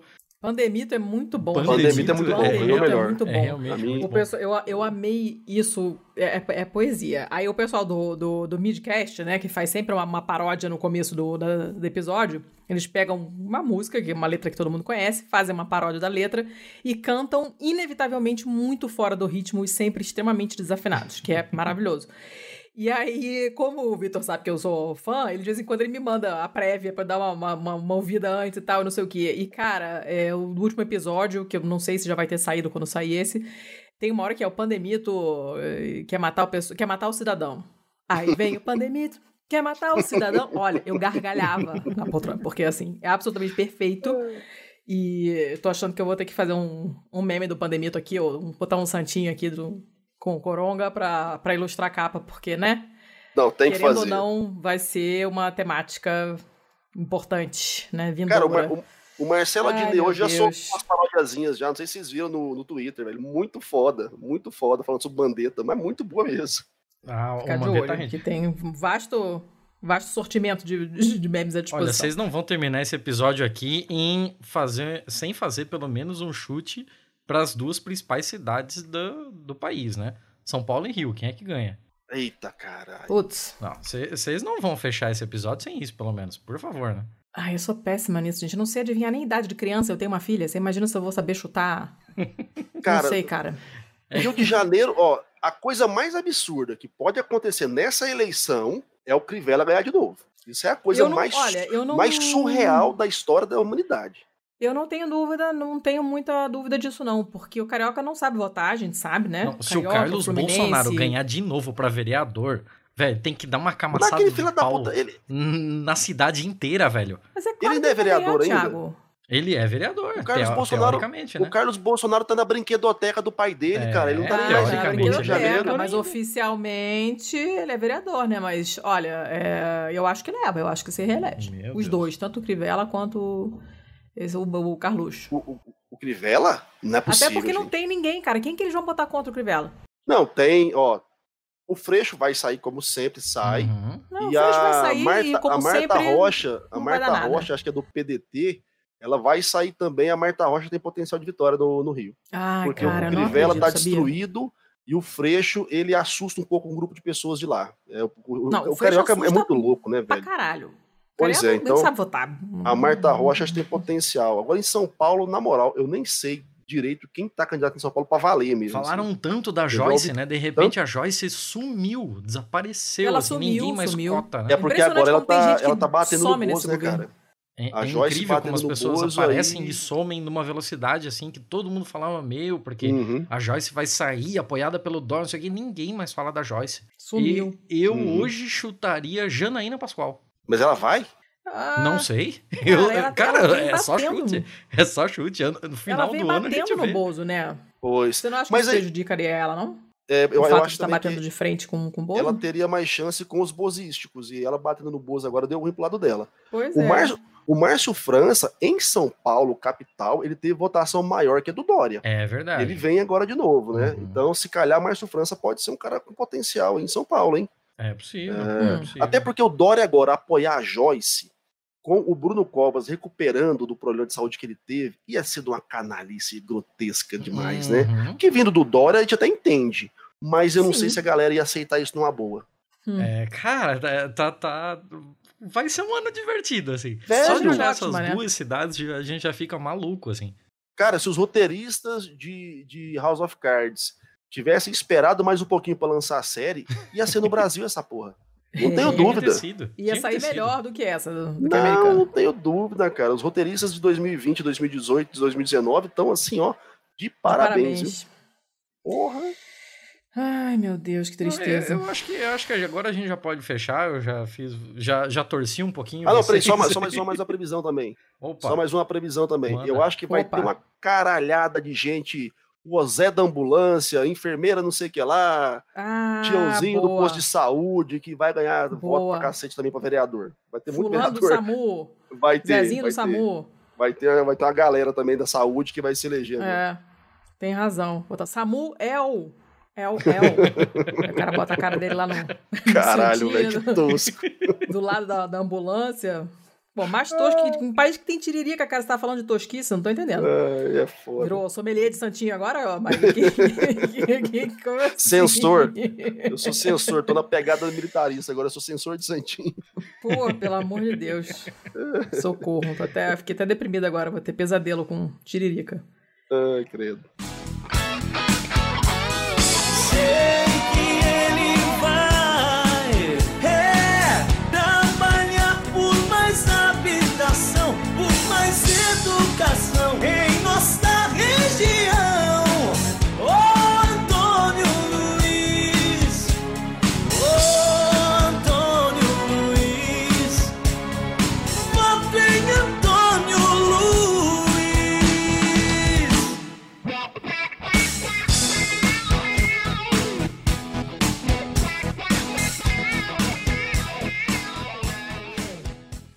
Seu Thiago, vamos, let's fechate então. Putz. Vamos, vamos fechar esse episódio complicado. então. É, antes de ir pro fechamento, vamos fazer a nossa balada do pistoleiro, né? A nossa parte de Sim. indicações culturais aí. Você lembrou de lembrar ao Marinho? Não, uma- caso ele tenha O esquecido? Marinho é da casa. O Marinho não preciso lembrar. Não, não quer dizer nada. não quer dizer nada. Não, de fato, eu, eu, eu- sempre acho que tem que lembrar. É, eu não lembrei, eu não lembrei, mas o Marinho é da casa. Isso, isso é uma maneira bolsonarística dele jogar a culpa pra mim. né? Jogou no mandato anterior, já veio duas vezes, já teve dois mandatos aqui. Você tá vendo isso aí, né, Letícia? Né? Funciona na prática. Ô, caraca. Você tem alguma dica agora sim, tá? Ou quer um tempinho pra esperar? não, pra, pra não, eu, tenho- eu tô com ela em mãos aqui, até porque eu Oh, tenho que falado lindeza. desse livro é, já algumas vezes nas últimas semanas, cara.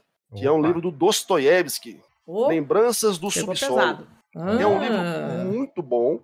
E, inclusive, eu até acho que tuitei sobre essa semana que a personificação do homem do subsolo é Jair Messias Bolsonaro.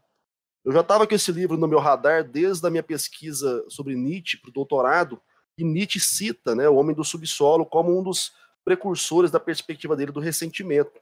E eu pesquiso justamente o ressentimento no discurso político, né? E, cara, a hora que você começa a ler o livro, bicho, você fala, puta que pariu, como é que pode ser medíocre desse tanto e mesquinha desse tanto? Botaram nele. então, leiam Oh. Fyodor Dostoiévski, Lembranças ou Memórias do Subsolo, depende da tradução. Gostei. Oh, já, já quero. Inclusive, Memórias no Kindle tava Subsolo, baratinho, tá. inclusive, acho que tava dois reais, eu acho. É, eu tô vendo aqui, porque tem um monte de edição diferente, clássico e tal, né? Memórias do Uhum. subsolo. Tá, beleza. Seu Thiago, vai você que eu tenho que pensar um pouquinho. Eu, eu agora eu até fiquei meio encabulado, porque, porra, veio um Dostoiévski. Você falar tava Turma da Mônica. um joguinho de celular aqui. agora eu até me senti diminuidaço, assim. Mas... Chupa, seu bolsonarista, anticiência. Não, mas é isso aí mesmo, cara. É, Eu. A minha indicação de hoje é um joguinho de celular, um joguinho chamado Nonogram. N-O-N-O, gram igual o Instagram mesmo. Ele é um joguinho de lógica em que você tem aqueles, aquelas matrizes quadradinhas, tipo de sudoku e tal, né? Só que Hum. em cima e nas laterais ali, ele diz um número de cadeias de, de células que você vai ter que pintar. Então, tipo, ah, você tem uma coluna de 10 quadradinhos. E ali vai sair 7, 2. Então você sabe que tem que pintar 7 quadradinhos, dar um quadradinho de intervalo e depois pintar mais dois. Então 7 com 2, 9, mais aquele quadradinho que você deixou em branco, 10. Você fechou a coluna. Só que daí depois você tem um com, sei lá, é, 10 na coluna, só que é 3 e 4. E aí você tem que começar a utilizar de lógica para saber qual você pinta qual você não pinta. E quando você termina de, de pintar esses quadradinhos, eles formam uma imagem em pixel art de al- que tem algum tema. Assim, é um negocinho bem bobinho, é aquele joguinho para você ficar de bobeira enquanto tá ouvindo alguma coisa muito densa, mas não quer ficar olhando pro nada. É, ele tem pouquíssimas propagandas no meio dele, o que já é muito bom. E a melhor Ah, isso é parte ótimo. dele é que ele não precisa ser jogado online. Ele é um joguinho para você não precisar gastar a sua banda e é bem divertidinho. Eu recomendo. Hum, tá, beleza, vou catar o link aqui. Tá, vou eu então. Eu acabei de lembrar. Eu ia, eu ia recomendar um livro, mas ele é puxado, difícil de ler, então não, não é o caso, tá todo mundo fudido da cabeça. Vamos ver, ouvir, ler coisas mais. Não, não necessariamente mais leves, mas que não, não te explodam a cabeça no, senso, no sentido negativo. Tem um episódio de um podcast que eu escuto que se chama Imaginary Worlds, e ele é muito legal esse podcast porque ele fala de ficção. Então, o slogan é assim, por que, que a gente. É, por que, que a gente suspende a nossa crença, né? O que, que leva a gente a gostar desse tipo de coisa. E é bem bacana. Eu não ouço necessariamente todos os episódios, tem mu- muita coisa de Star Trek que eu não tenho referência nenhuma e eu acabo não ouvindo. Mas esse último episódio, é, que se chama Fighting a Virtual Pandemic, então, né? Seria lutando contra uma pandemia virtual. É muito maneiro, porque eles contam a história de uma pandemia pandemia mesmo, porque era um vírus, vírus de computador, vírus de, de um glitch, Uhum. né, no, no programa, do World of Warcraft, que rolou alguns anos atrás. E é, funcionou praticamente como um modelo de uma epidemia verdadeira entre seres humanos, assim, né? E virou uma coisa do lore do jogo, assim, uma coisa épica, é um episódio importante da história do jogo. E ele faz todo um paralelo de como foi essa pandemia, como a coisa começou, como se espalhou, o que, que isso tem em comum com a epidemia do, do, do coronga, o que, que foi feito para para acabar com ela, para resolver o problema, né? Embora, obviamente, a causa fosse muito diferente, porque ali a gente está falando de um, de um vírus de software, né? Um erro de programação que você apaga a linha lá que tá dando problema e resolveu. Mas até chegar lá, a coisa se desenvolveu como uma epidemia real, no mundo real. É muito, muito maneiro. Então, é coronga, sim, mas não é o clássico coronga, não é live do Atila fazendo a gente chorar e arrancar os cabelos. Inclusive, beijo, Atila, me engravida.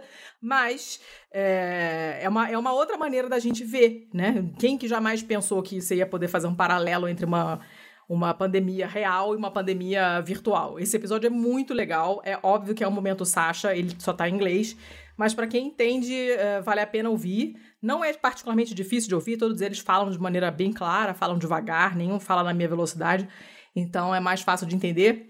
E é muito, muito maneiro. Eu achei interessantíssimo, deu até vontade de ouvir de novo, porque é uma coisa tão diferente do que a gente está ouvindo sobre o corona nesses tempos que eu achei legal. Precisa ter joga, algum, então, ó, algum background de, de WoW, não? Não, e olha, eu conheço pouquíssimo, porque assim, a primeira versão, que, né, hashtag velha, a primeira versão desse jogo, eu cheguei a jogar o demo dele que só tinha o demo, a gente não tinha o, o jogo inteiro, então eu e meu irmão ficávamos no demo o tempo inteiro. Até hoje a gente tem piada interna com isso e tal. É, eu conheço o jogo muito por alto, você não precisa ter ouvido falar dele, porque eles explicam brevemente o que, que é. E daí você tem essa. fazer esse paralelo. É muito, muito, muito legal. Muito interessante. Vale muito a pena ouvir. E, em geral, eu gosto dele. Para quem gosta de ficção, ficção científica, fantasia, essas coisas todas, é um podcast bem bacana, assim. O cara é muito legal também, o apresentador é gente boa. É um podcast legalzinho, assim. Gosto muito dele. E essa é a minha dica de hoje. Beleza, eu acho que com isso então Sim, fechamos hora Pô, Marinho, fechamos, hora de brilhar, hora de você aí falar do seu curso, falar da, das coisas que você anda aprontando aí, brilha. Gente, então aproveitar, agradecer de fato o espaço, né? Mais uma vez, muito bacana gravar com vocês. Uh, aproveitando o tema, né, que, que foi o que deu o tom aí da nossa conversa, quero lembrar para quem está na, na labuta aí por uma eleição, ou quem vai trabalhar na eleição esse ano, né? É, vale lembrar que o pessoal da comunicação, publicidade, marketing, assessoria de imprensa, jornalismo, época eleitoral é a época dá para uma graninha. Em tempos de pandemia, em tempos de recessão, vale a pena você estar tá aí de olho, porque dá para tirar um cascainho por fora. Eu estou com um curso, Marketing Político para Pré-Campanha 2020, Estratégias On e Offline.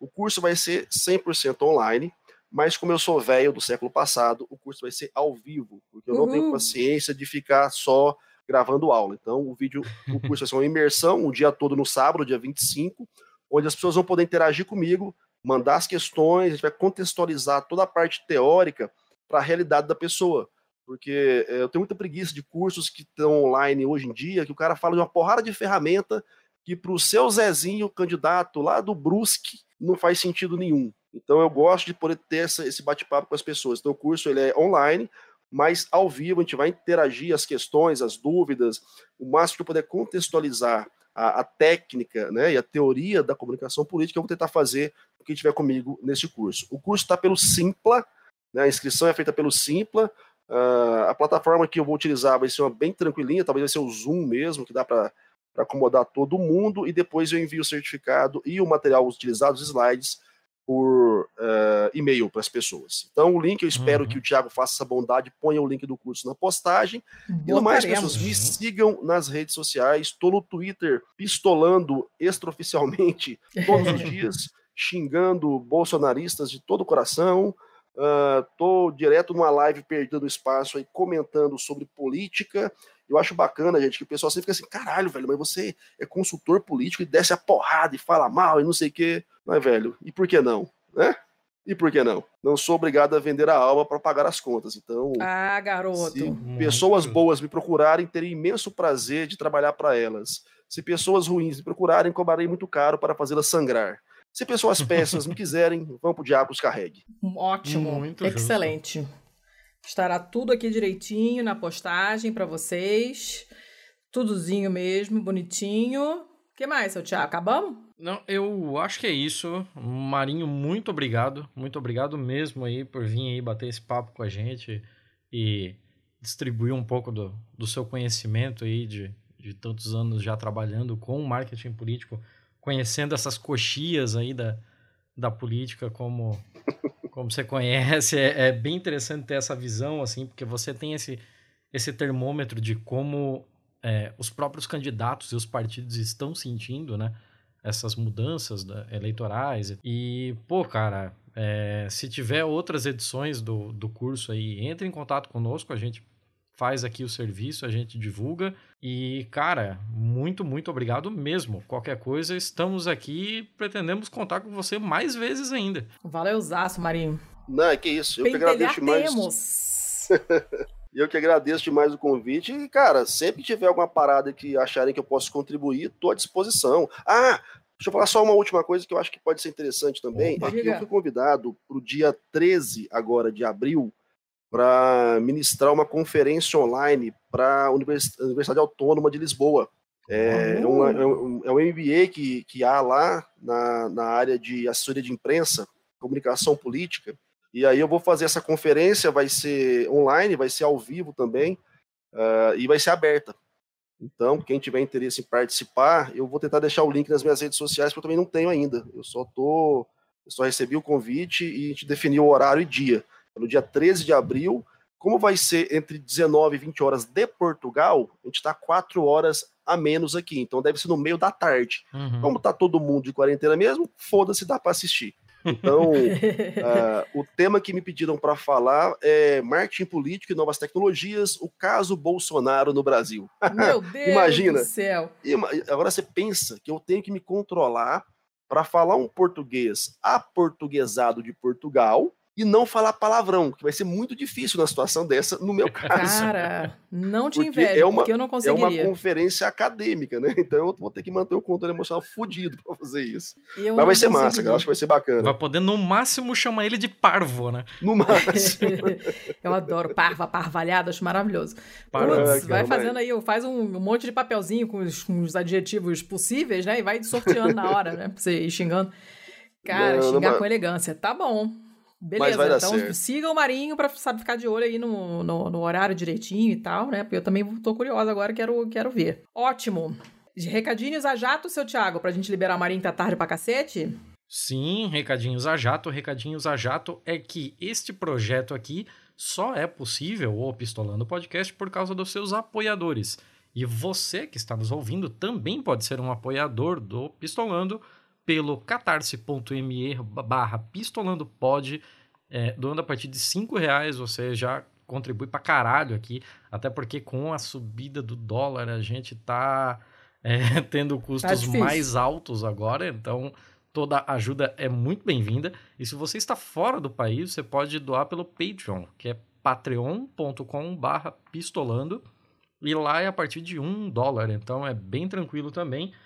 E com isso você já está nos ajudando pra cacete e já recebe um linkzinho para, se você é o usuário do Telegram, entrar lá na Pistolândia. Pistolândia é o nosso grupo dos apoiadores, onde a gente está sempre compartilhando um material extra. Eu estou fazendo boletins do coronavírus com notícias que só tem lá, sério. Nem o xadrez verbal que fala do, da política do Sudão tem as coisas que eu tenho.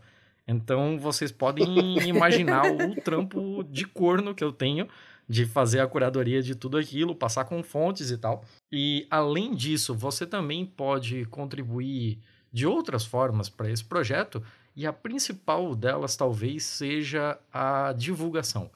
Então, se você conhece alguém que é militante político ou que pretende sair como candidato político e tal, passa esse episódio para essa pessoa para que ela conheça o nosso, proje o nosso projeto, para que ela conheça o que nós pensamos do mundo, conhecer a, a história e os pensamentos também do Marinho, para que a gente possa criar aí uma, uma rede de apoio mútuo. Além disso, nós temos a parceria com a Veste Esquerda. Então, se você for no site da Veste Esquerda, você pode comprar umas camisas bem maneiras. Eu tenho a minha do Marighella, eu ando para cima e para baixo com a minha do Marighella. Ah, Hoje não pode mais, né? Mas em algum Não, momento a gente vai poder andar ficar cima e pra baixo de novo. Você finge que é loungewear, que é chique, entendeu? É hipster. Eu nem sei do Loungewear. que você você tá falando. casa. Mas o importante É não é o que você está falando. O importante é falar da Vesta Esquerda, onde você pode usar o cupom PISTOLA10. E com o cupom PISTOLA10 você ganha 10% de desconto. As nossas redes sociais, né? Pistolando pode tanto no Twitter quanto no Insta. E-mail para contato arroba pistolando.com. O nosso site lindo, maravilhoso é o pistolando.com mesmo. Tem todos os detalhes lá da postagem. Se você tiver algum problema para acessar é, links pelo celular ou não tiver vendo as nossas capas, que dão trabalho do cão para fazer, naquele Canva maldito, vocês possam, podem ir lá no site, nosso site lindíssimo, e dar uma olhada que os links estão todos lá. Ah, mas que música vocês botaram no seu... Tá lá. Não precisa perguntar, porque tá lá. É mais fácil do que eu procurar para você. Você faz... É muito mais rápido você ir lá no site procurar. Ah, e Mulheres Podcasters. Quando forem divulgar esse episódio, divulguem com a hashtag Mulheres Podcasters, que é uma iniciativa do podcast.g, para mostrar que sempre houve mulheres na podosfera. Continua havendo, no caso aqui sou eu. E é, divulguem com a hashtag, porque quem estiver procurando podcasts com mulheres podcasters acha mais facilmente. E aí Deixa eu divulga falar, o deixa eu trabalho da coisa, deixa eu falar uma mulherada. coisa, antes de acabar, então. Fala! Minha esposa tem um podcast agora também, muito foda, que chama Meia Taça. É ela e uma amiga nossa também, professora, a Luciana Serenini, e elas batem uns papos muito bacanas e comentam sobre vinho, e comentam sobre academia, e comentam sobre ser mulher, e comentam sobre ter 40 anos, e assim, é muito foda. Então sigam aí o Meia Taça, tem no Spotify, tem acho que outros eh, agregadores também, e elas têm um perfil no Twitter, que é a minha rede predileta, então sigam o Twitter, Instagram, Meia Taça, tipo sobre mulheres podcasters, aqui em casa eu tenho uma. Aí, tá ó. vendo? Show de bola. Vai, vai, vai pra fila já, já. tem mais gente pra, pra divulgar. Show, beleza. Mais uma coisinha, Acho o é isso. Marinho é, um Ai, vacilão. O Marinho é um vacilão. E ele não divulgou que ele também tem um canal no Telegram. E o Caraca, canal do Marinho. Telegram É, é t.me barra mmarinhomkt. Então, provavelmente, quando sair o link lá da, do, do MBA de Portugal e tal, provavelmente já vai aparecer aqui. Então, é um lugar bem mais prático, mais rápido e mais fácil do que você esperar a gente receber o link do Marinho e colocar nas redes. Então, já vai atrás disso aí também. E eu já boto isso Verdade, daqui como verdade. uma indiretinha pro Marinho atualizar mais vezes essa porra. Foi É, mal, porque velho. tá paradinho, né? É verdade. Não, tá tô mesmo, cara. Sabe que, qual é a única pessoa no mundo que me bota pressão por causa do Telegram? É o Paulo Renan, de Brasília, do Partido Pirata. Ele que veio me pressionando há dois anos pela essa porra desse Telegram, eu esqueço, velho. Mas Não agora eu esquecer, vou. Não pode esquecer, me Marinho. manter Telegram fiel é- ao Telegram. Ó, isso aí. Aí, ó. Telegram rainha, zap nadinha. Compromisso. Firmamos um compromisso aqui. É Não, isso, muito firmadão. obrigado. Votem, votem em mim e no meu Telegram. Muito Fazer um obrigado a todo cara. mundo que. Pois. e o Corona. Marinho do Corona. Ai, meu Deus, já tá pronta a capa. Ah, meu Deus. Muito obrigado a todo mundo que nos ouviu até aqui, nos aturou até aqui e até semana que vem, quando a gente volta com o Bom, Mal e Feio. É isso? Isso aí, na semana que vem tem bom, tem BMF. Beleza, então até semana que vem, gente. Beijo, valeu Marinho, beijão pra você também. Valeu.